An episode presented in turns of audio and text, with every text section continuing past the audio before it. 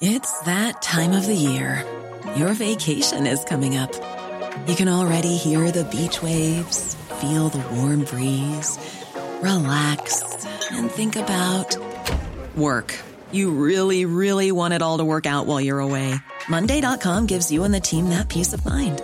When all work is on one platform and everyone's in sync, things just flow wherever you are. Tap the banner to go to Monday.com.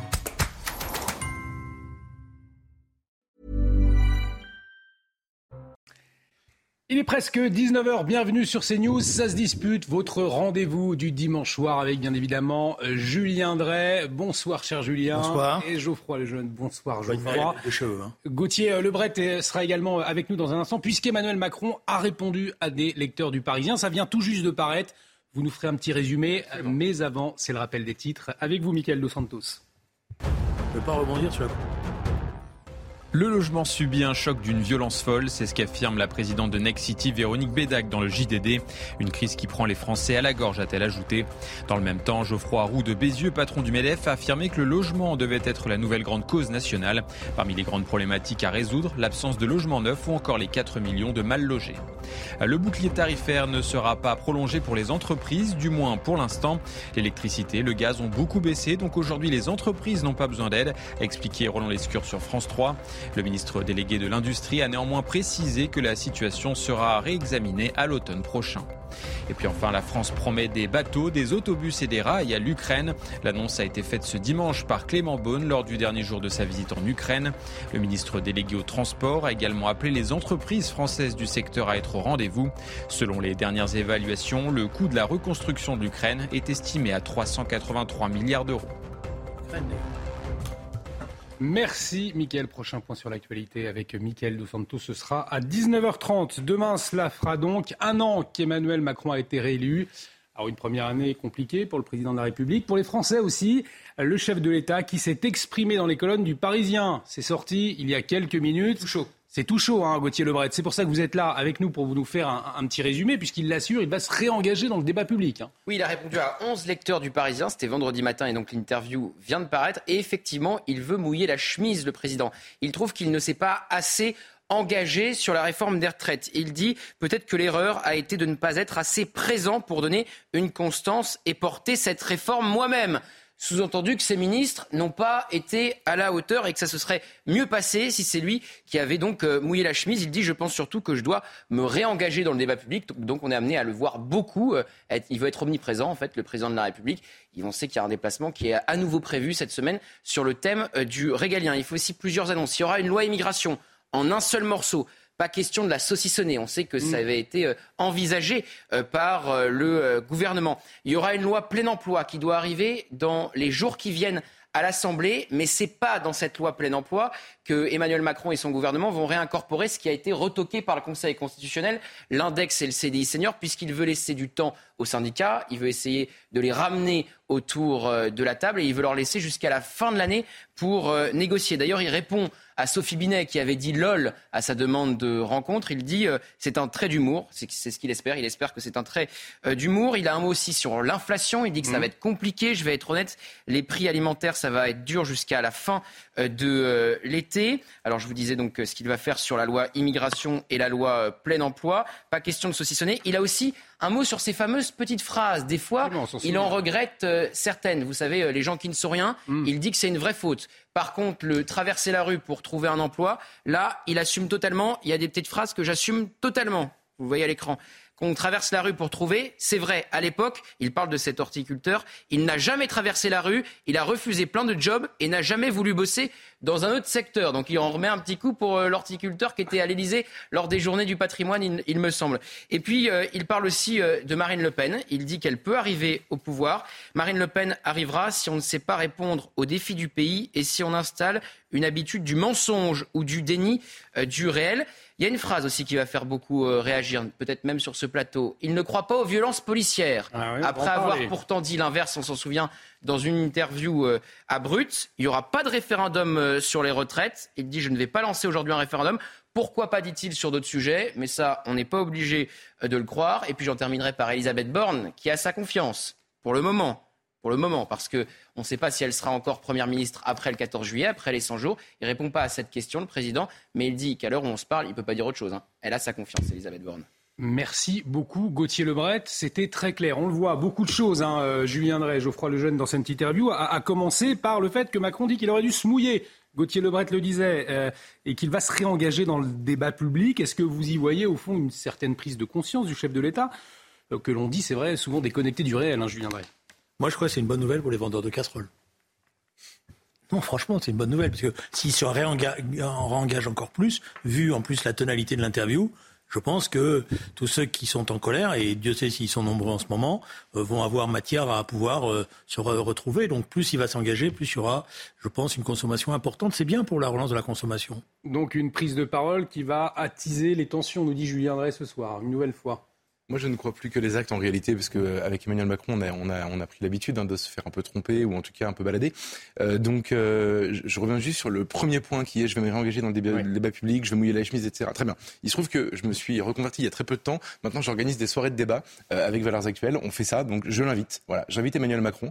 Je, mais je, je suis hyper sérieux. Mmh. Je l'invite à venir débattre avec ses opposants, notamment ceux de droite, mais pas uniquement. Euh, et on organisera avec Valeurs Actuelles pour ça spécifiquement une grande soirée où il viendra voir des gens qui sont pas d'accord avec lui. Et ce sera pas comme une visite Potemkin dans un village, vous savez, euh, euh, dans le sud de la France, comme on a vu cette semaine. Ce sera un vrai débat avec des vrais arguments.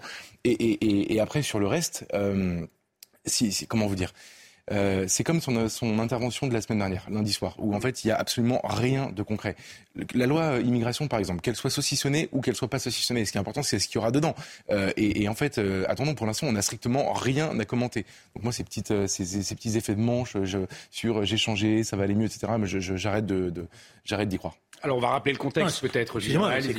C'est bizarre. Un président de la République qui dit je veux me réinvestir dans le débat, il a été élu il y a moins d'un an, je vous rappelle. Bah, sans faire campagne d'ailleurs. Euh, voilà. Donc, euh, d'ailleurs, je suis pas sûr que vu la pédagogie qui, dont il fait preuve avec ces petites phrases, il aurait été un élément apaisant du débat et convaincant. Voilà. La vérité, c'est qu'ils sont dans une, un déploiement tous azimuts, tous azimuts, parce qu'ils ont peur d'une date celle du 1er mai. Vous vouliez réagir, Oui, non, mais juste un truc, ça va amuser Julien, on sera d'accord là-dessus, mais c'est drôle parce que, euh, vous savez, on a beaucoup entendu pendant tout le débat sur les retraites, on a entendu, oui, on n'a pas été, on n'a pas fait assez de pédagogie, on va en faire plus, et plus il faisait de la pédagogie, moins les gens étaient convaincus. Et eh ben, Emmanuel Macron, en réalité, au lieu de, de vous savez, de tirer l'enseignement global de ce qui s'est passé, dit exactement la même chose que ce que ses ministres disaient il y a deux mois. Donc ça veut dire qu'il il, il pense que s'il avait été plus présent dans le débat public, la réforme serait mieux passée. Alors que ce que nous, on a tous vu, puis on en a beaucoup parlé ici, c'est des gens qui, euh, plus les semaines avançaient, se radicalisaient, voire arrivaient dans une forme de haine euh, personnelle du président de la République. Donc moi je trouve qu'il y a un, déni euh, invraisemblable. Après. Le contexte. je suis assez hein. d'accord avec, euh, avec Geoffroy. C'est toujours la même chose. C'est-à-dire hmm. ma réforme est bonne, c'est les gens qui m'ont mal compris. Voilà. ma réforme est bonne, mais elle a mal été expliquée. Non, la, question c'est que sa réforme elle est mauvaise. C'est ça la question qui est posée. Mais il a du mal à comprendre ça. Alors ce serait 70% des Français, puisque 72% même des Français sont mécontents seulement 26% satisfaits du, président. Vous le voyez à l'antenne, 15% de moins hein, tout de même qu'en avril 2022, hein, lors de sa réélection. Euh, déconnecté des réalités, selon certains, manque d'empathie pour d'autres. Euh, on le constate, Emmanuel Macron fait presque l'unanimité euh, contre lui. Aujourd'hui, Geoffroy Lejeune, on l'entendait dans la bouche de Gauthier Lebret dans un instant. Il est revenu sur ces petites phrases, notamment, et sur l'aspect méprisant. Il dit quelqu'un qui méprise ne va pas au devant de la foule. Est-ce que on peut lui reconnaître effectivement le fait cette semaine d'avoir été euh, au contact de la foule, Jean-Paul Lejeune Non, non, moi je suis pas d'accord. Je, je lui donne pas un bon point, vous savez, pour euh, mm. le fait d'avoir parlé une fois à la télévision et d'être allé trois fois dans la rue voir des gens. Euh, la première fois non sélectionné, on a vu le résultat. La deuxième fois sélectionné, on a vu le résultat aussi. Je suis désolé, euh, je vois pas ce qu'il y a à applaudir là-dedans en réalité. Le, le, le, je vois bien le storytelling de, de, justement de celui qui enlève sa veste, qui va au contact des. Non, mais je, je suis désolé, je suis pas. En fait, maintenant, il faut, il faut considérer que ce qui est important, ce sont les, les, conséquences concrètes dans la vie des gens de l'action politique qui est menée. Et c'est ça le problème. Et même, c'est plus grave encore, le problème, je pense, avec Emmanuel Macron, c'est qu'il n'est pas élu pour ce qu'il pense, ni pour ce qu'il veut faire, ni pour ce qu'il promet. Il est élu pour faire barrage à Marine Le Pen. Et en réalité, euh, on, est, on est entré, enfin notre système est rentré dans une déconnexion absolue entre l'enjeu de l'élection euh, et euh, ce que les gens voudraient qu'il soit appliqué à la tête du pays. Je ne vais même pas parler à la place des Français en, disant qu'ils voudraient le programme de Mélenchon ou celui de Marine Le Pen, etc. C'est un sujet compliqué. Macron est élu très largement pour faire barrage à Marine Le Pen et il applique un programme qui est très largement rejeté. Et voilà, on est, dans, cette, espèce de nasse. on n'arrive pas à en sortir. Je vois d'ailleurs pas tellement ce qui va nous en faire sortir parce que, alors Julien va vous dire oui, mais si on était bon à gauche, on pourrait refaire une vraie gauche, etc. Je pourrais vous dire la même chose à droite. La vérité, c'est que pour l'instant, ça n'existe pas. Donc en fait, dans, l'état actuel des choses, on a une impasse qui est la France insoumise, on a une option qui est Marine Le Pen qui ne gagne pas parce que c'est un référendum contre la haine, donc elle peut pas gagner, et Macron qui est impopulaire parce que son programme n'est pas souhaité par les gens. Et je vois pas comment sortir de ça. Et je trouve ça assez inquiétant en réalité. Julien Drey. Là, on est dans un moment où ce qu'ils essayent de vendre, c'est communiquant lui-même, c'est le courage. Voilà. Hmm. Donc le courage, c'est d'aller au contact des Françaises et des Français dans une multiplication des, vous savez, de ces, moments où euh, il est insulté, mais il répond, il prend le temps, etc. Est-ce qu'on lui a reproché de pas aller suffisamment Non, mais ça, c'est du spectacle. Excusez-moi, c'est du spectacle. Hmm. Bon, alors, c'est un spectacle qui a une forme de risque, il faut être honnête, puisque comme il veut se mettre à portée de, de main euh, des, des Françaises et des Français, euh, bah, effectivement, ce contact-là, il, est inquiétant, il est angoissant, il est angoissant surtout pour les services de sécurité qui doivent vivre euh, dans une, euh, angoisse totale qu'il se passe quelque chose, etc. Mais c'est pas ça la question qui est posée. Moi, je, nie pas la capacité qu'il a. C'est pas ça la question qui est posée. Et là, c'est un point de vue, ce qu'a commencé à aborder Geoffroy est la vérité. C'est-à-dire, la, vérité, c'est qu'il y a un pays qui est totalement angoissé, qui sort d'une crise majeure qui a été le Covid, qui avait besoin d'apaisement, qui a besoin de réconciliation, qui a besoin de s'attaquer à des problèmes majeurs auxquels lui, il ne répond pas. Franchement, la loi sur l'immigration, mais excusez-moi, des fois, les bras m'en tombent. Combien de gouvernements nous ont parlé de loi sur l'immigration? La question de l'immigration, on, va y revenir justement dans, un instant, notamment avec Mayotte. Mais avant, le chef de l'État qui assure ne pas avoir de leçons à recevoir euh, sur, euh, à propos de Marine Le Pen et du Rassemblement national, de la percée du Rassemblement euh, national. Euh, puisqu'il l'a battu deux fois euh, et avance qu'on ne gagnera jamais contre le Rassemblement national au jeu du plus populiste et démagogue. Mais lui dit, euh, il, on gagnera au chantier la réindustrialisation de l'écologie, de l'ordre et du combat pour nos services publics. Vous le rappeliez, Geoffroy Lejeune, Emmanuel Macron disait lutter contre le Rassemblement national. Il en avait fait même un, combat personnel. Est-ce que finalement aujourd'hui la seule chose qu'il ait réussi, eh bien, c'est de tuer le Parti socialiste et les Républicains? Oui, puis bon, je pense qu'ils auraient fini par mourir. En tout cas, les formes qu'on a connues au moment où, oui, voilà, il a, il a été un révélateur de leur impuissance euh, et de leur de leur contradiction. Mais euh, mais comment vous dire Je pense que c'est hyper important la question du, du, du, Rassemblement national parce que en fait, tant que des gens, et c'est ce que fait Emmanuel Macron, tant que des gens joueront, se serviront du Rassemblement national comme marchepied pour arriver au pouvoir, donc il y a une diabolisation du, du RN, euh, il y a une normalisation quand il n'y a pas d'élection, il y a une diabolisation au moment de l'élection. Euh, et on reproduit en permanence le même schéma où, en gros, comme dit Mélenchon, un âne est élu face à Marine Le Pen, donc quelqu'un qui n'est pas souhaité par les Français est élu parce que Marine Le Pen euh, incarne un danger.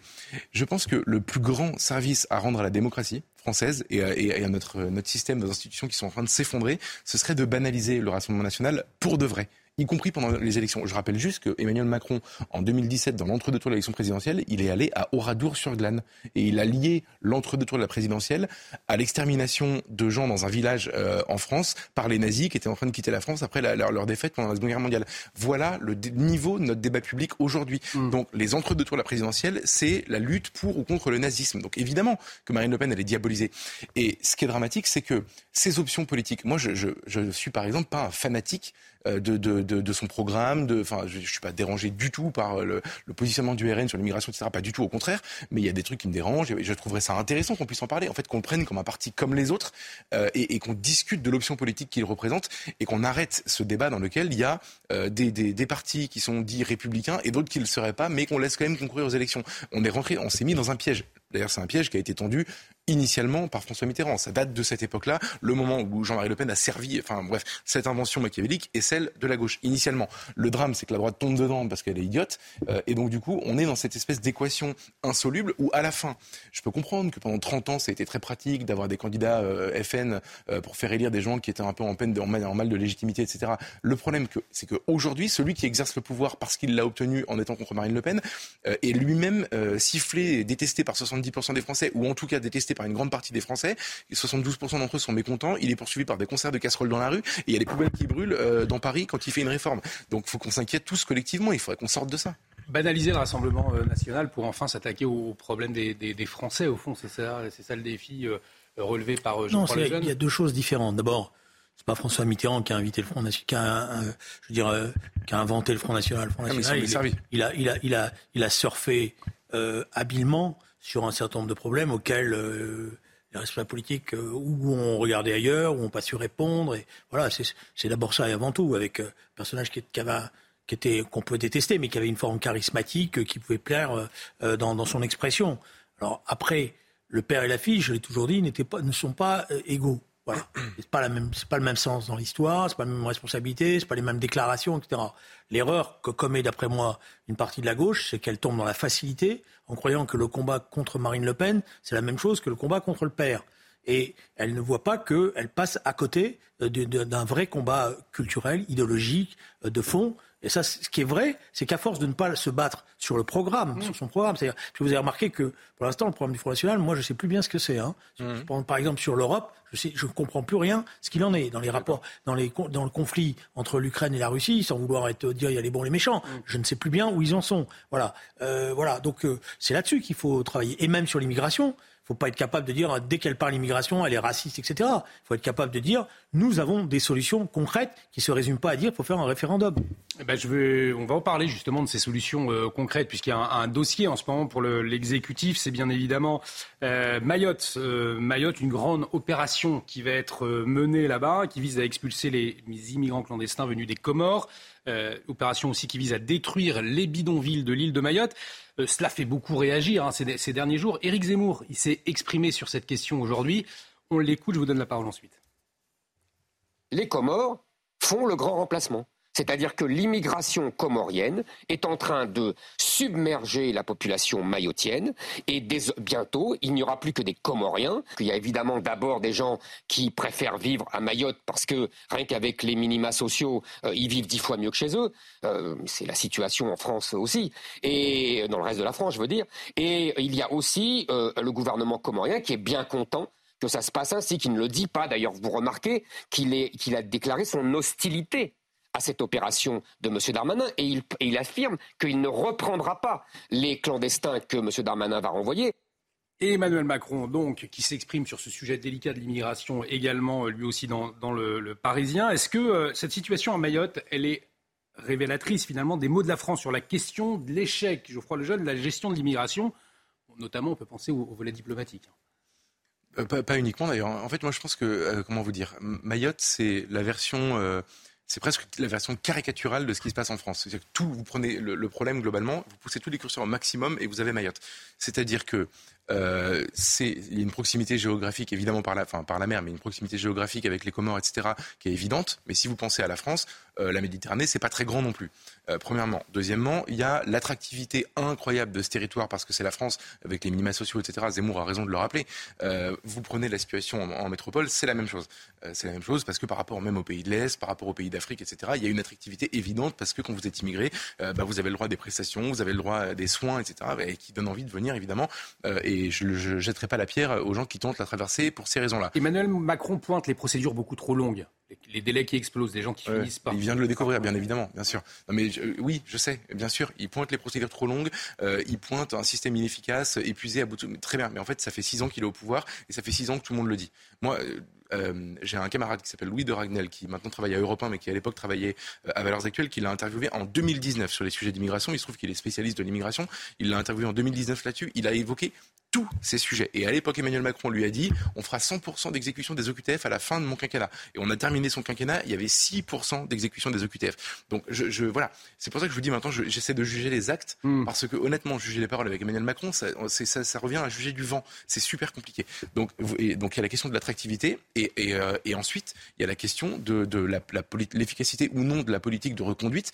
Et là, vous avez la même chose. Vous avez le, le gouvernement des Comores qui dit non, non, il en est hors de question. On vous laisse euh, tous Ouais. les, les gens qui veulent partir de chez nous, on les reprendra pas. On a le même problème avec les pays, le Mali, la- l'Algérie, évidemment, etc.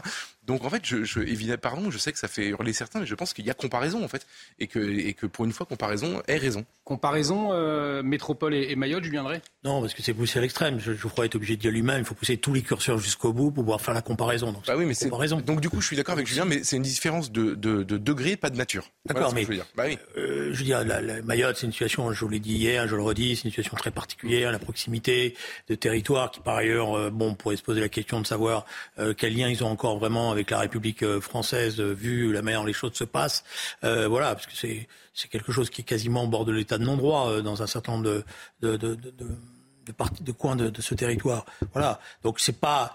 Il y a effectivement des. Parce que c'est ça. C'est les lois françaises s'appliquent comme elles s'appliquent mal. Elles s'appliquent mal à Mayotte. Bon, euh, sur la question, mais c'est pas la même chose. Donc ça sert à rien d'affoler la population en disant euh, Mayotte c'est euh, la, euh, le, pré, la, le, précurseur de la situation de la France dans 10 ans ou 20 ans. C'est pas bon. Voilà. La comparaison, je m'excuse, n'est pas raison. Ça veut pas dire qu'il n'y a pas de problème derrière. Il y a des problèmes de, de maîtrise. Alors c'est vrai qu'on va avoir un test est-ce que le gouvernement français va être en capacité mm. De, euh, sur, euh, avec le gouvernement, les autorités de Comores et le gouvernement de Comores, de se faire respecter Opération risque d'ailleurs pour Gérald Darmanin. Mais pardon, mais le problème c'est qu'aujourd'hui on a, on, a des rapports qui me disent qu'en Seine-Saint-Denis, le préfet ne sait pas évaluer le nombre d'habitants parce qu'il y a trop de clandestins et qu'il ne sait pas. Bah oui, ça existe en fait, c'est arrivé en fait. Euh, ça existe. On a, je, je vous refais pas le, le film de l'insécurité dont on parle assez régulièrement.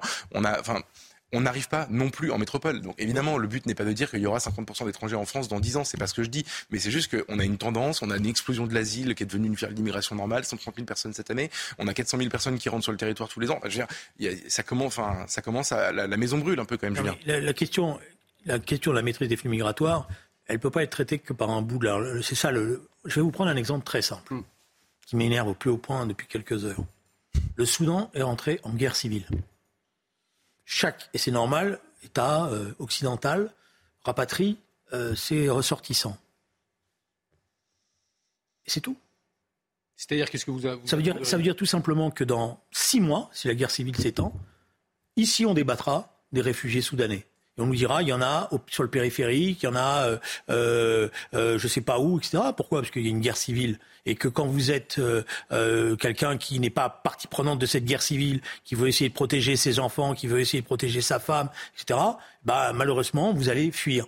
Donc la question qui est posée pour là directement, parce que rappelez-vous, l'Afghanistan, ça a été ça. Hein, on a fait une intervention, après on s'est sauvé, puis on a, après on a dit, mais vous avez vu, les réfugiés afghans, ils sont partout, etc. Et tout. au bout de dix ans. Euh, voilà, d'accord, mais je veux dire, ça a été mal maîtrisé, puisque l'intervention. Mais là, des questions nouvelles sont posées. Il y a l'organisation d'unité africaine. C'est d'abord aux Africains. Et donc c'est à nous d'interpeller l'OUA pour qu'elle mette une troupe d'interposition, que l'ONU donne euh, euh, l'appui nécessaire. Mais on, va faire quoi? Que le, Soudan va devenir comme la Somalie? Et puis toute, une série d'États africains. Alors après, vous pouvez faire tout ce que vous voulez. Hein. Vous pouvez faire des référendums, vous pouvez dire immigration zéro, tout ce que vous voulez. Hein. Vous trouverez par rapport à ces flux migratoires. Donc d'abord, il faut traiter ces questions-là. Après, il faut effectivement faire que les, les lois, mais je dirais l'exemple italien va être intéressant de ce point de vue-là, tous ceux qui nous ont dit, parce que vous voyez qu'elle-même, elle est obligée d'adapter, d'adapter un certain nombre de choses et qu'elle ne peut pas faire n'importe quoi, n'importe comment. En état d'urgence sur la question migratoire, vous vouliez réagir je, je, réponds sur la question du Soudan. Je, je, moi, je connais par cœur la petite musique consistant à dire, consistant à dire que c'est plus compliqué que ce qu'on dit, et consistant à dire que regardez, les problèmes sont tellement importants, tellement énormes, tellement monstrueux que en fait, c'est pas en faisant des référendums ou c'est pas en étant dans la restriction que on va réussir à régler les problèmes de l'immigration, parce que euh, l'immigration c'est aussi un problème de climat, c'est aussi un problème de guerre civile. Je suis pas d'accord, Julien. Je, je, réponds précisément sur la question du Soudan, mais ça valait pour l'Afghanistan, ça vaudrait pour le Mali, ça vaudrait pour tout. Comment voulez-vous qu'on accueille, qu'on continue à accueillir les réfugiés, les vrais réfugiés, parce que pardonnez-moi, il y a beaucoup de faux réfugiés, les vrais réfugiés soudanais par exemple, si on n'est pas, si, si, si notre système est complètement engorgé et qu'on a zéro moyen de faire la différence entre le soudanais et le faux soudanais. Si, si, je m'excuse, peut-être que vous connaissez peut-être la petite musique, mais visiblement euh, connaître la musique, c'est aussi connaître les paroles. Euh, donc si vous ne prenez pas acte que par-delà tous ces problèmes de voilà, il y a des situations, il y a une situation qui crée ce type de crise et qu'on regarde, on regarde ailleurs au moment où les crises arrivent, on ne trouve pas les moyens de faire pression. Je m'excuse, mais, c'est en fait le je, vous propose, je vous propose de, continuer le débat dans un instant puisqu'il y a la petite musique, mais cette fois la petite musique qui nous dit euh, qu'on va marquer une très courte pause. On revient dans un instant. Restez avec nous sur CNews. Ça se dispute avec Julien Drey Geoffroy Lejeune ce soir.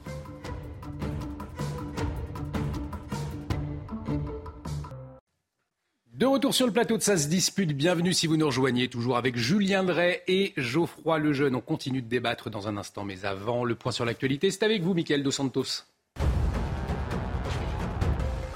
Emmanuel Macron accueillera le président algérien à Paris en juin prochain. La visite a été actée après un échange téléphonique avec son homologue Abdelmajid Tebboune. Lors de cet appel, les relations bilatérales et les moyens de les renforcer ont notamment été évoqués. Une femme est décédée hier dans la ligne 6 du métro parisien. Sa veste est restée coincée entre les portes automatiques. Une partie de son corps a été happée sous la rame. Les tests réalisés par le conducteur se sont tous avérés négatifs. Et puis près de 100 personnes et une centaine d'autres à suivre. La France évacue ses ressortissants et son personnel diplomatique au Soudan. Les États-Unis, l'Italie, la Grande-Bretagne ou encore l'Allemagne en ont fait de même. Depuis plus d'une semaine, deux généraux s'affrontent pour prendre le pouvoir. 420 personnes sont déjà, ont déjà été tuées. 3700 ont été blessés.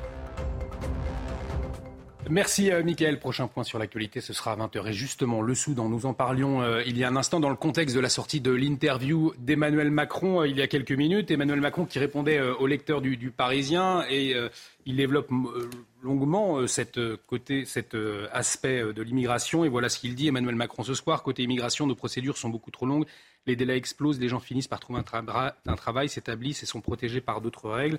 Donc ça ne marche plus. Je veux une loi efficace et juste et en un seul texte tenant cet équilibre. Et Geoffroy Lejeune, Julien Drey nous disait euh, à l'instant effectivement qu'il y avait la réalité aussi euh, de la géopolitique étrangère avec ce qui se passe au Soudan et que ça aussi il fallait le, prendre en compte. Alors, je vais essayer de faire une réponse un peu globale. En fait, en fait, euh, comment vous dire, la gauche prend le problème de l'immigration, je pense, comme ça en se disant, euh, il ne faut pas être méchant avec les immigrés. C'est quand même des gens qui n'ont pas de chance. Euh, qui euh, n'ont pas d'argent, qui n'ont pas d'avenir dans leur pays, etc. Donc globalement, il faut les protéger.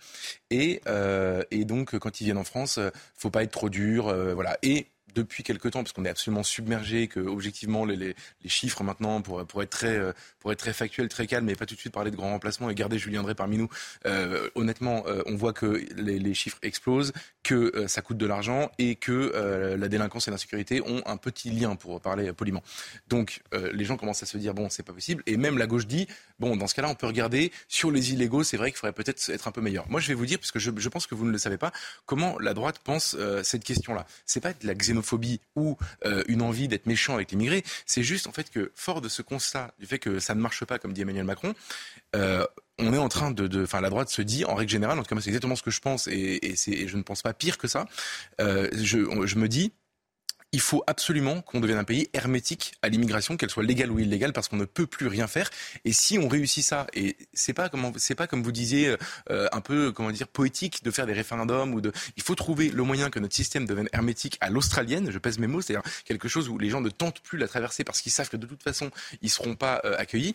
Euh, il faut réussir ça pour peut-être demain, et je reviens sur le Soudan, pouvoir accueillir des vrais réfugiés qui auront besoin et, dont le sort dépendra de notre capacité à les accueillir. Aujourd'hui, on peut plus accueillir. Il faut comprendre que l'immigration en France aujourd'hui, je caricature un peu, mais en fait c'est vrai, euh, ce sont des Albanais qui viennent se faire refaire, se faire refaire les dents et euh, des Bangladais qui prétendent être victimes de persécutions euh, homophobes. C'est ça la réalité en fait pour les gens qui jugent, les magistrats du droit d'asile, les gens, les, policiers qui sont chargés du sujet, etc. C'est ça le problème. Donc en fait, ça ne veut plus rien dire. Donc si vous voulez vraiment que le droit d'asile reprenne son sens, il va falloir de toute façon qu'on soit capable d'avoir un système qui se, bah, qui se respecte déjà et où on est maître. Aujourd'hui, on n'est plus maître. Non, mais la comparaison est intéressante.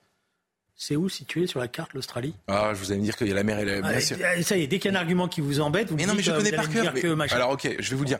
Il y avait avant des traversées en Australie, ils ont changé de politique, il n'y en a plus. Bah voilà. Ils n'ont aucune frontière terrestre avec personne. Je sais bien. mais c'est quand même pas pareil, non? Le traversé. Vous m'avez dit tout Viking, c'est pas, pas, mais là on y est, on y est en plein dedans. L'Ocean Viking, c'est pas un train. C'est un bateau, on est d'accord. D'accord, mais oui, d'accord, mais vous bah avez des milliers de kilomètres de frontières terrestres.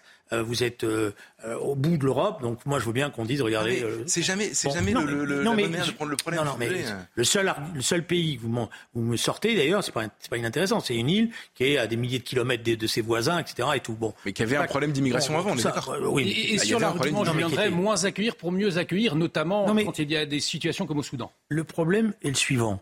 Euh, si vous me permettez, c'est que si on prend qu'un, c'est toujours la même chose. Le problème de l'immigration, c'est que on voilà, euh, la théorie de l'immigration zéro hein, n'est pas nouvelle. Hein, ils n'ont rien inventé. Celui qui a inventé ça, il s'appelait Charles Pasqua. Je sais pas prétendu en 1982. On l'a jamais fait. Mais si, si. Ah, non. Vous auriez dû, puisque vous êtes un lecteur attentif. des bulletins, des journaux officiels. vous devriez lire, je vous le conseille, l'intervention de Charles Pasqua en avril 1900. Ah attendez, qu'il l'ait promis, j'ai aucun doute. Hein. Je vous dis juste qu'en fait, en 75, on, a fait, on a fait le regroupement familial, en fait. Bon, alors je dis rien. Allez, donc, continuez, Julien. Voilà, bon, voilà. Donc, je vous dis, relisez son intervention, elle était très intéressante. Puisque Bon, alors, je dis rien. Mais allez-y, continuez. Non, non, je dis rien. Mais les discours de la droite sur le sujet, je les connais pas. Mais non, mais d'accord. Mais je veux dire, celui qui a inventé je vous mets dans une contradiction, alors tout de suite, ça, ça vous agace. Je comprends. mais celui qui a inventé la théorie de l'immigration zéro, c'était Charles Pasqua, pendant toute la campagne de 93. Quand il est ministre de l'Intérieur, en avril 93, il y a un, jeune député qui l'interpelle sur cette question-là qui défend à l'époque la notion, lui qui lui qui l'interpelle en disant vous aviez en même temps avant ça vous aviez dit les quotas peut-être ça aurait été plus intéressant de faire les quotas il répond à ce jeune député il lui dit la théorie de l'immigration zéro ça ne marche pas parce qu'il y aura toujours des flux migratoires. ce qu'il faut, c'est arriver. Bon, voilà. Bon, moi, je défends depuis 20 ans euh, cette idée des quotas. Mais ça passe, je on en a discuté hier, par une coordination euro-méditerranéenne nouvelle aujourd'hui, qui n'existe pas, parce que chaque pays, si chacun pense qu'il va s'en sortir tout seul, il n'y arrive pas. On va, ça va être très intéressant l'exemple italien dans les mois à venir. On voit bien qu'elle est obligée d'ouvrir des des, nouveaux camps de rétention parce qu'elle ne peut pas expulser du jour au lendemain. Qu'il euh, va y avoir des voilà. Donc chaque pays, il faut une nouvelle politique de coordination et dans cette politique de coordination, c'est pour ça que je pense que la question des quotas est une solution. On peut effectivement, à partir de là, bâtir une vraie politique de maîtrise des flux migratoires qui évite ce, que, ce à quoi on assiste c'est-à-dire un détournement de toutes les procédures. Geoffroy Lejeune. On est, en fait, on n'en est pas arrivé dans cette situation par, euh, par, euh, par euh, trop de discours sur l'immigration zéro. C'est pas ça le problème. Je sais que la droite a tenu ce discours pendant très longtemps. Vous avez cité Pasqua, Chirac a, aussi parlé comme ça, Nicolas Sarkozy évidemment a parlé comme ça, Claude Guéant, Brice tout, je les connais par cœur. J'ai passé ma vie, en tout cas ma, ma, vie professionnelle, à les interroger sur le sujet. Donc je connais ça, Julien mais ils l'ont jamais fait. Mais pourquoi C'est pas ça qui nous a mis dans cette situation. Mais d'ailleurs, en revanche, que vous avez... ceux qui ont eu le pouvoir ont fait l'inverse. Non, non, mais si vous avez... Giscard a fait le regroupement familial. Euh, Geoffroy Lejeune termine et vous y allez ensuite, Julien. Mais, mais en fait, Giscard a fait le regroupement familial. On s'est laissé. En 74. C'est pour ça que je vous dis euh, immigration zéro en 93, ça m'impressionne pas. Le problème date de bien avant. Et en fait, on a organisé le fait que maintenant on peut parler de changement de population, en tout cas de gros, gros, gros changements. Et je vous dis pas, je sais moi faire l'immigration zéro en claquant des doigts. C'est pas ce que je vous dis. Je vous dis juste en fait, il faudrait comment, il faudrait avoir une politique. Les quotas, je, je, c'est touchant en fait d'avoir cette idée de quotas. C'est gentil de. Je suis pas contre, Julien. Je suis pas du tout contre en fait. Le problème c'est que ça ne suffira jamais. Il faut sortir. Mais euh, pour le coup, Macron a pas tort quand il explique le, le phénomène qui se passe avec les, les, gens qui arrivent illégalement, ils trouvent un boulot et après ils sont protégés par d'autres règles. Il faudrait supprimer ces règles par exemple. Et là pour le coup, je suis pas certain que les quotas, les quotas serviraient à rien pour ça. Et je sais pas si on se retrouverait du même côté pour défendre l'idée qu'il faut supprimer les, les, recours possibles et toutes les protections complètement ubuesques qu'on a inventées pour les clandestins euh, depuis, euh, depuis une trentaine d'années. Je pense que si vous avez des quotas, vous avez une possibilité de pouvoir expulser ceux qui sont en situation irrégulière et qui ne correspondent en rien bah aux différentes, rapide. Ce, qui, ce, que, ce que dit Emmanuel Macron, c'est que de toute manière, on n'arrive pas à expulser parce que c'est trop long, parce que les quotas permettent une modification de la législation. La législation sur la rétention comme sur l'expulsion. C'est ça qui, c'est ça qui permet justement d'éviter les recours multiples et, et des détournements de procédures. Deuxièmement, les quotas, c'est aussi un message, puisque la France dit immigration zéro, mais vous avez 3 millions de Français expatriés. Vous croyez que les autres pays vont dire ah ben non puisque vous vous êtes zéro, nous on va faire on va on va on va continuer comme si de rien n'était? Et, dans des trucs. Voilà. Donc ça permet de recréer un véritable équilibre. les quotas permettent y compris un dialogue avec les pays euh, où, qui, qui, doivent être responsabilisés, c'est-à-dire les pays de la Méditerranée, de l'autre côté de la Méditerranée, qui se délaissent de ces problèmes-là, surtout quand on les maltraite, comme on maltraite les Marocains en ce moment, ou le gouvernement marocain en ce moment. Voilà. Donc, vous voyez, tout ça, tout ça c'est un, un, ensemble. Et alors, la question qui est posée, c'est pourquoi ça s'est pas passé avant? Parce que justement, à chaque fois, c'est soit de la démagogie de campagne électorale, puis quand on arrive au pouvoir, c'est plus compliqué. Eh oui, c'est plus compliqué. Alors, on ne sait pas faire, et alors on bricole. Voilà. Allez, Geoffroy Lejeune, pour conclure sur ce sujet de le problème des, le problème des quotas, c'est que ça vous permet de décider combien de personnes vous êtes d'accord pour faire rentrer légalement? On le fait déjà quasiment. Je sais bien. Mais on le fait déjà quasiment. En fait, les préfectures le font sans le dire. Je, suis d'accord, Julien, mais ça veut dire que ça vous permet juste d'avoir la, comment dire, de donner votre accord pour un certain nombre de personnes qui vont entrer légalement. Ça vous permet pas du tout d'empêcher d'entrer illégalement, évidemment. Non, si, parce et ça vous permet pas du tout d'expulser ceux qui n'ont rien à faire. Non, mais non, non Geoffroy. À partir du moment où vous avez des files d'attente, comme on dit, qui, qui, voilà, vous déposez vos dossiers dans les, dans les différents consulats, euh, il y a des files d'attente qui se constituent, quand vous, c'est comme la règle de l'autobus. C'est quand l'autobus il est plein, bah, si vous n'arrivez pas à monter dans l'autobus. Et... donc vous pouvez dire aux gens, bah, tentez votre chance la prochaine fois. Maintenant, attention. Si vous essayez de rentrer illégalement, vous serez expulsé automatiquement. mais en fait, le fait de faire des quotas ne vous permet pas de supprimer. Euh, en fait, on a un problème d'Union européenne, de droits de l'homme euh, et de. Mais non, c'est un carcan juridique. Grâce, grâce aux quotas, vous pouvez affronter l'Union ah européenne en disant, vous voyez, on n'est pas rentré dans une politique de fermeture totale, on ne va pas devenir l'Albanie ancienne. Euh, voilà, on garde notre part. On, comme disait euh, cette formule qui est restée euh, euh finalement une référence, on ne peut pas accueillir toute la misère du monde, mais on prend notre part pour une partie, etc. Voilà, donc les quotas, c'est une, une, manière de reprendre en main les choses, de ne pas les subir. Aujourd'hui, vous êtes dans une situation où vous ne faites que subir. vous plaisantez. Regardez ce qui s'est passé en Algérie là ces, ces derniers mois. Le, le, on a un incident diplomatique avec l'Algérie et on se couche. Ben oui, mais c'est le, problème, c'est justement ça. Dit qu'il faut avoir une politique qui permette de réassocier. Mais on fait des quotas, on leur file 8000 visas. Mais vous savez, un quota en fait. Mais vous savez comme moi que euh, dans le, ça c'est un autre débat qu'il faudrait avoir. Il y a des pays qui étaient prêts à faire des gestes. Je pense notamment au Maroc, qui était prêt à travailler. On l'a méprisé. Vous savez que le Maroc n'a toujours pas nommé d'ambassadeur en France. Pourquoi? Parce qu'il en a eu marre d'être traité comme il est traité. Et vous savez ce qui est en train de se passer? Parce que c'est ça aussi la question qui est posée. C'est que la France est en train de se faire détester dans toute l'Afrique. Quasiment maintenant, vous allez avoir des élections qui vont arriver dans des pays stratégiques en Afrique qui risquent de tourner un référendum pour ou contre la France parce qu'il n'y a pas une politique intelligente, euh, bon voilà, euh, de travail avec ces pays-là. Un jour on leur dit ça, un jour on leur dit, voilà, c'est du, voilà, c'est comment dire, on met les bras montons quand je vois ce qui est en train de se passer. On en revient au, volet diplomatique qu'on évoquait tout à l'heure, effectivement. Euh, je vous propose de clore cette, ce dossier sur l'immigration. Je ne vous ai pas parlé du Liban. On en reparlera. Ce serait intéressant de parler du bilan eh de la politique d'Emmanuel Macron au Liban. On en reparlera. Le seul pays qui soutient le candidat du Hezbollah aujourd'hui, c'est la France. On en reparlera effectivement. Ce serait euh, intéressant dans une prochaine émission. Mais je voulais vous entendre. Euh, on en a parlé hier. Vous n'étiez pas euh, autour de ce plateau, cher Geoffroy, des dérives du wokisme avec le Rassemblement national qui a monté une association et avec en toile de fond, eh bien, le mâle blanc hétéro qui est visé. Un cas concret, justement, dans, l'actualité. Euh, l'écrivain Frédéric Becbédé a été la cible d'une action de militantes féministes. Euh, l'auteur de 57 ans se trouvait euh, vendredi dans une librairie à Bordeaux pour présenter son dernier ouvrage. Son dernier ouvrage, c'est Confession d'un hétérosexuel légèrement dépassé. Et des militantes féministes ont perturbé son intervention. Ça s'est passé dans la librairie Mola. C'était samedi à Bordeaux. Regardez, vendredi.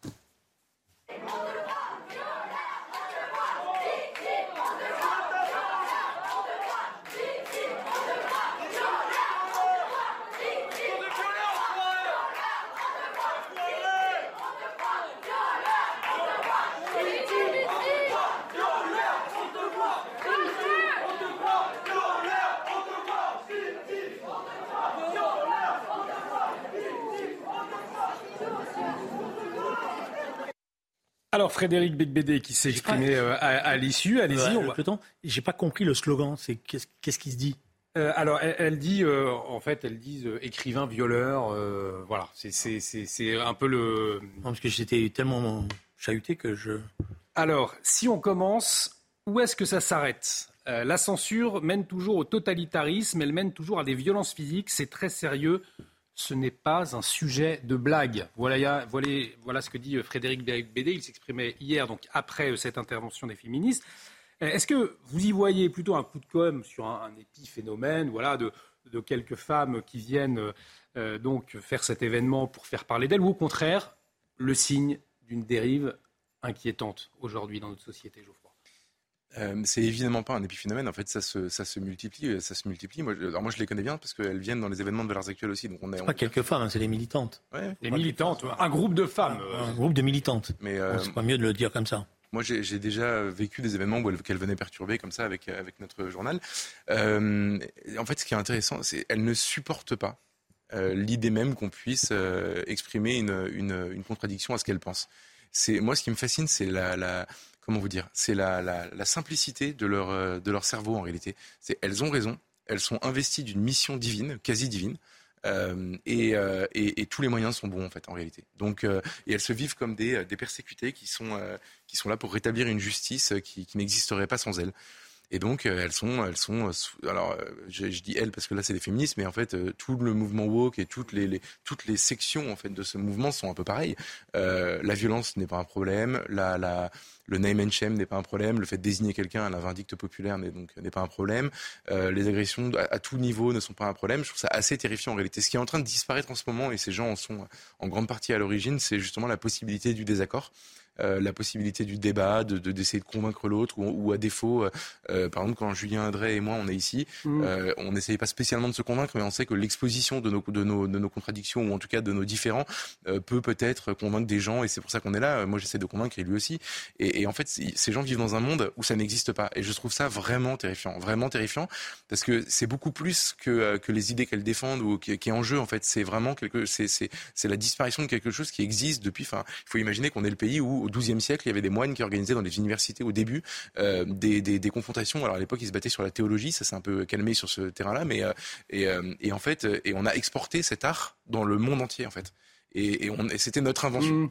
Et, et aujourd'hui, c'est chez nous que ça disparaît. Et aujourd'hui, les, les, menaces remplacent le débat. On a parlé la semaine dernière d'Hugo Clément, Julien Drey, euh, il avait, parce qu'il avait participé justement au débat de valeurs actuelles. On peut citer aussi l'humoriste Gaspard Proust. Bien hein, sûr, bien qui sûr. A été, euh, qui a été visé. Il y a Vous avez lu son papier dans le JDD aujourd'hui. Il écrit un papier pour dire à Hugo Clément, alors qu'ils sont vraiment pas d'accord. Et ils se sont d'ailleurs affrontés publiquement. Et son papier est incroyable parce que il, il explique que l'année dernière, il a été victime de la même cabale pour être venu dans la même soirée de valeurs actuelles. Et il dit bon bah on s'écrit parce que maintenant ça, on, ça nous rapproche, etc. Et il termine en disant quelque chose d'assez beau. Il dit J'espère qu'on se retrouvera bientôt à table. Euh, toi avec ton quinoa, moi avec euh, mon, ma canette au sang, je crois, parce que en, gros leurs différends étaient sur la, question du véganisme, etc. et du vin plus particulièrement. Euh, mais en fait, Proust décrit le fait que entre gens civilisés qui en fait partagent encore un peu ce que je décrivais précédemment, et ben on est heureux de discuter avec quelqu'un qui n'en est pas d'accord parce que c'est intéressant. Et en fait, c'est ça qui est en train de mourir. Et c'est ce qu'on vit ici, c'est vrai. Je, je viendrai tous les week-ends. Pourquoi les menaces aujourd'hui remplacent le débat au fond? Parce que c'est une forme, c'est justement la, faiblesse de, ce courant idéologique, c'est qu'il n'accepte pas la confrontation. Puisqu'il parle, il part, ce qui est toujours dangereux dans, l'histoire, on, le sait, c'est ces groupes qui estiment qu'ils ont raison contre la terre entière et qu'ils détiennent la vérité, que seule leur vérité est la bonne. Alors ils l'adossent à des réalités, parce qu'il adosse à des réalités historiques, d'exploitation, euh, euh, d'oppression, euh, etc. Mais à partir de là, ils font régner effectivement un, terrorisme, parce que l'intérêt dans ce genre de situation, ça aurait été de venir et de provoquer le débat avec M. Becbédé, et de dire, voilà, vous dites ça, mais nous on n'est pas d'accord, on pense que vous dites des bêtises, etc. Je ne pense pas que ça fasse avancer les choses en plus. D'ailleurs, sur le fond, elle ne cherche pas à faire avancer les mm. choses. Elle sert à faire régner une forme de, de, de, de une forme de terrorisme intellectuel, je pèse mes mots, euh, qui fait baisser la, la, tête. Mais vous savez, euh, vous allez qu'à regarder sur Internet euh, en ce moment, le simple fait de venir débattre sur certaines chaînes de télé vous vaut déjà des condamnations qui équivaudrait à aller à la guillotine dans d'autres situations. C'est pas faux. Peut-être un mot pour euh, avant, avant de clore le débat. Il nous reste un peu plus, un peu plus de deux minutes. C'est juste pour dire qu'en plus, Bec BD, c'est ironique, euh, avait accepté de débattre avec Sandrine Rousseau dans Le Point il y a quelques semaines au moment du lancement parce qu'il écrit un livre là-dessus en fait. Mm. Euh, et donc ils ont débattu et honnêtement c'était intéressant. Donc ça veut dire qu'en fait accepter la contradiction, Sandrine Rousseau a eu le mérite de le faire. c'est toujours fructueux et je rejoins parce que j'ai une forme de compassion pour Julien les gens de gauche sont les premières cibles en, réalité de ces gens. Parce que vous êtes des traîtres alors que nous, à la limite, on est des adversaires, donc euh, c'est moins. Oui, mais c'est pour ça qu'il faut que la gauche, qui d'après moi, et une partie de la gauche a eu le tort de laisser s'installer euh, ces courants-là en son sein et donc de laisser assimiler l'idée que la gauche c'était la même chose qu'eux. Voilà. C'est pour ça que la gauche doit être républicaine, qu'elle doit être euh, intraitable sur le combat pour l'égalité, contre les violences, etc. Et que le combat, c'est pas le combat des femmes contre les hommes, c'est le combat des femmes et des hommes pour l'égalité. Peut-être un mot avant de clore cette émission. Ça fait dix ans que l'Assemblée nationale a adopté définitivement le projet de loi ouvrant euh, le mariage aux couples de même sexe, le mariage pour tous. On se souvient, ça avait euh, provoqué beaucoup de, débats, des manifestations euh, monstres également. Alors si aujourd'hui, parmi les, opposants à l'époque, eh Éric Zemmour ou encore François-Xavier Bellamy réaffirment leur hostilité à la réforme sans pour autant vouloir l'abroger. On a observé eh bien, euh, le besoin de contrition de certains ministres, de deux ministres. Euh, Christophe Béchu, Gérald Darmanin. Gérald Darmanin qui a tweeté vendredi, euh, disant qu'il regrettait son opposition au mariage pour tous. On va le voir, en 2013, j'ai voté contre la loi instaurant le mariage pour tous. Je me suis trompé, je regrette. Mon intention n'a jamais été blessée de quiconque. Alors, à l'époque, il tenait une ligne qui était celle de la moitié des Français. On peut, on peut le rappeler, je vous ferai le jeune. Est-ce qu'il faut nécessairement s'en excuser, même si oui, on, le constate, les mentalités euh, ont changé aujourd'hui. Euh, on a vu même que ça pouvait coûter Matignon hein, pour, euh, pour certains. Ça a coûté Matignon, en effet, à la pauvre Catherine Vautrin qui avait rien demandé à personne. moi, ce qui, ce, qui ce qui me fascine en fait dans tout ça, c'est premièrement, c'est, c'est le dernier chapitre du grand livre des trahisons de la droite. C'est-à-dire qu'en fait, ces gens se sont opposés à l'époque euh, sans savoir pourquoi, parce que leur électorat était dans la rue euh, et donc sans conviction, ils sont allés euh, dans les, dans les rues de Paris contre le, mariage pour tous et en fait il y avait zéro conviction derrière. Je trouve ça assez angoissant en réalité en tant qu'électeur de droite malgré tout. Je, je trouve ça horrible. ça c'est la première chose. Deuxièmement, qu'est-ce qui s'est passé entre temps c'est intéressant. À l'époque, les opposants disaient c'est une rupture anthropologique, c'est euh, une, une, nouvelle manière de, de, considérer la famille, les rapports familiaux, etc. Pardon, je, je, finis très vite. Euh, et ce sera la porte d'entrée pour la PMA, la GPA. Tout ça s'est passé tout ça s'est passé. Et c'est nous qui devrions nous excuser et dire qu'on avait tort. Je suis désolé, ce sera sans Julien Drey, ce sera le mot de la fin. Non, d'abord, la GPA, on n'y est pas, loin de là. Oui. Euh, il y a des frontières qui ont été mises et qui sont assez euh, difficiles à franchir pour ceux qui s'opposent. Euh, vous inquiétez pas. Et il y a une évolution. D'ailleurs, ce qui est intéressant, c'est que de voir que finalement le mariage euh, parce qu'il y a une défaillance législative au départ. C'est-à-dire quand on a fait le Pax, on n'a pas donné les garanties nécessaires, notamment euh, en cas de décès d'un des compagnons ou d'une des compagnes, et qu'effectivement la revendication du mariage est imposée comme étant une nécessité parce que le législateur n'avait pas fait le travail comme il fallait. Mais finalement, ça n'a pas chamboulé les mœurs, c'est pas vrai. D'ailleurs, le nombre de mariages euh, a pas explosé de manière. bon, il est là, il a. Maintenant, on, on, envoie des, des trans dans les écoles. Non, ça n'a rien à voir. Ça n'a pas rien à voir, c'est exactement la même Non, ça n'a rien à voir. Eh bien, on pourra en, débattre notamment. Rien à voir, pas la même. On en débattait euh, notamment du wikisme. Un grand merci, Julien Drey. Un grand merci, Geoffroy Lejeune, d'avoir une nouvelle fois débattu dans le respect, avec bienveillance, même si effectivement vous n'êtes pas toujours d'accord. Euh, en tout cas, c'est toujours euh, un régal de vous entendre l'un et l'autre. L'actualité continue sur CNews. Dans un instant, Yvan Rioufol face à Rioufol. Restez avec nous sur CNews. Excellente soirée sur notre antenne. Je crois qu'il n'y a même pas